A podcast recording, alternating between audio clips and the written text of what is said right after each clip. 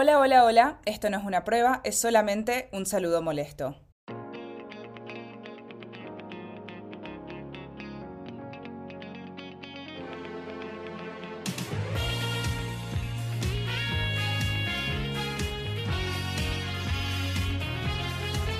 ¿Qué tal? ¿Cómo andás? ¿Qué contás? Soy tu amiga feminista. Sí, sí, la que le cae mal a tu novio, la que tu mamá dice que no va a conseguir marido, la que a veces llamás corta mambo, M acá en persona.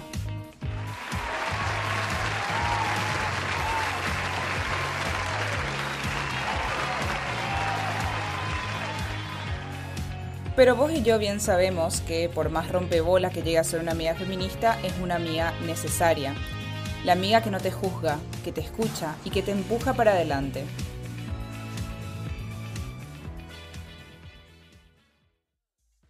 Nos encontrábamos en una fiesta a la cual yo no quería ir. No quería ir por varios motivos. El primero que estaba cansada y realmente no deseaba otra cosa que quedarme a dormir y ver series en mi cama.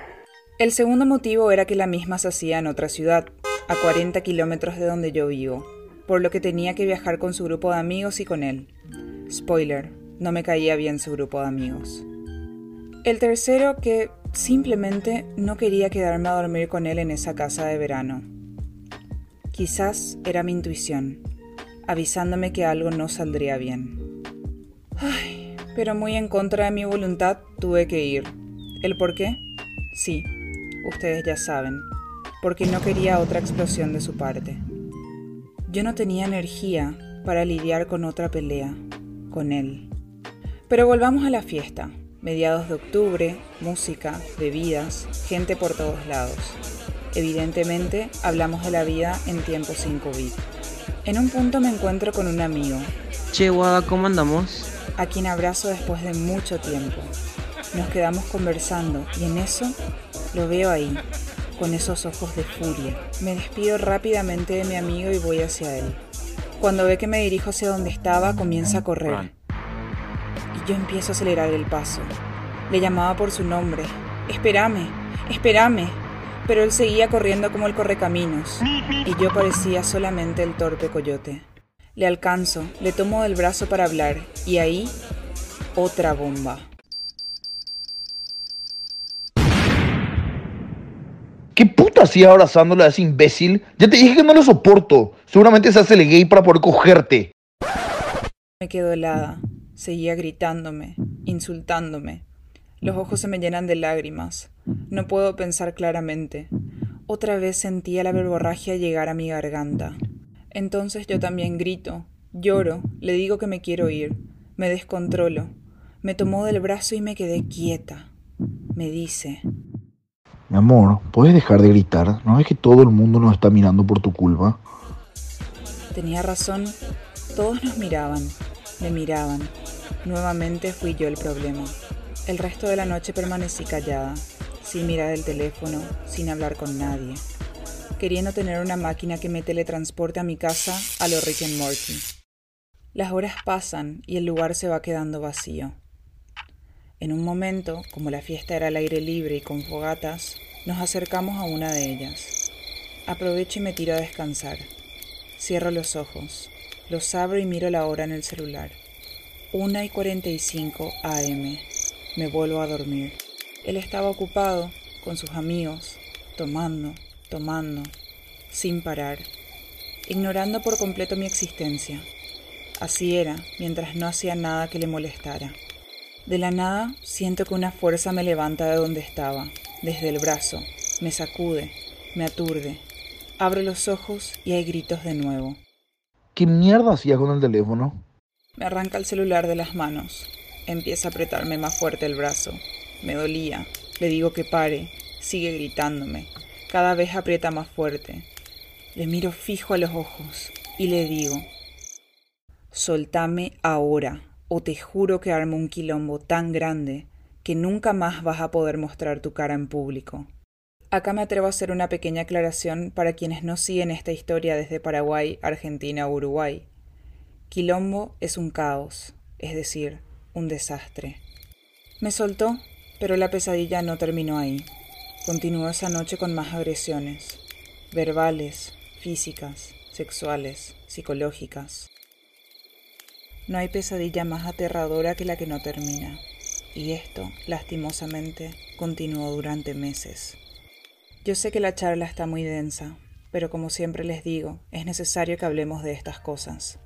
Y por eso quiero darles otros breves ejemplos de cómo, en tantos años de relación, la violencia fue escalando y escalando hasta el punto donde llegué a decir, me está matando. Como siempre digo, el control era algo sutil. No se trataba de que él me dijera, te prohíbo hacer esto o te prohíbo hacer esta cosa, sino de las consecuencias que acarrearan mis decisiones. Y así, de a poco, me iba moldeando a lo que él quería que yo fuera. A las mujeres nos enseñaron una cosa, evitar el conflicto. Y si algo está causando eso, pues afuera el conflicto. Controlaba cómo me vestía para el trabajo, para la facultad, si tomaba o no alcohol cuando salía con mis amigos y amigas. De hecho, en una ocasión, al día siguiente de una fiesta del trabajo, llegó a mi casa a las 7 de la mañana, irrumpió en mi habitación y me abrió la boca para después gritarme. Viste que estuviste en pedo, me das vergüenza. Si no atendía sus llamadas, venía a mi casa y controlaba todo lo que estaba haciendo. Tenía que hacer un reporte de las personas con quien estaba o con quien trabajaría, y si olvidaba mencionar a una, quería decir que yo estaba mintiendo. No digas más groserías. No hables de cosas como sexo. No opinas así sobre política. Me haces quedar mal.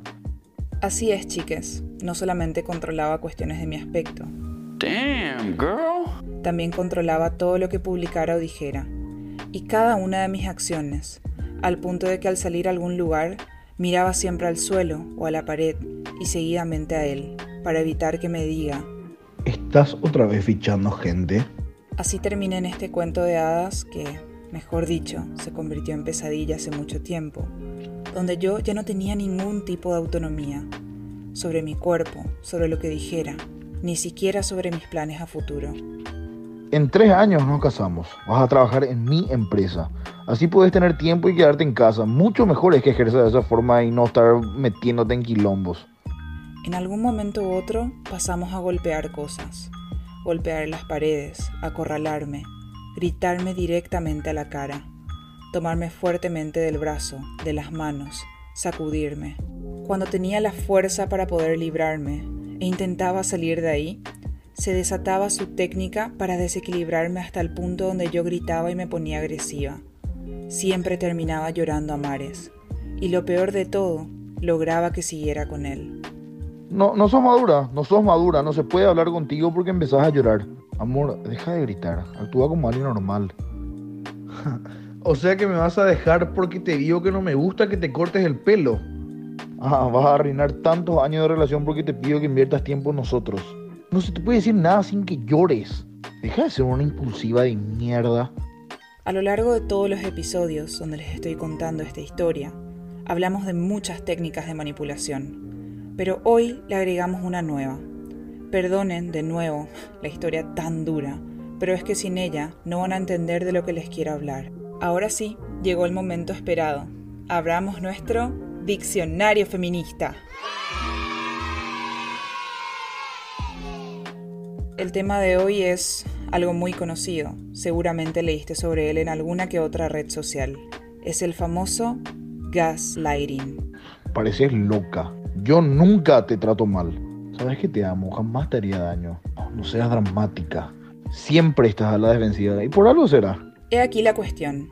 El gaslighting es una forma de abuso psicológico, muy sutil y muy difícil de detectar, que consiste en manipular la percepción de la realidad de la otra persona. Se manipula psicológicamente para que la víctima dude de su propio criterio.